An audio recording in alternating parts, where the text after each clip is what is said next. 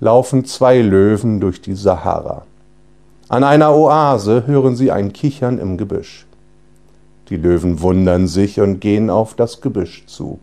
Dort drin stehen zwei Elefanten, die sich halb tot lachen. Fragt der eine Löwe die Elefanten, warum lacht ihr denn so?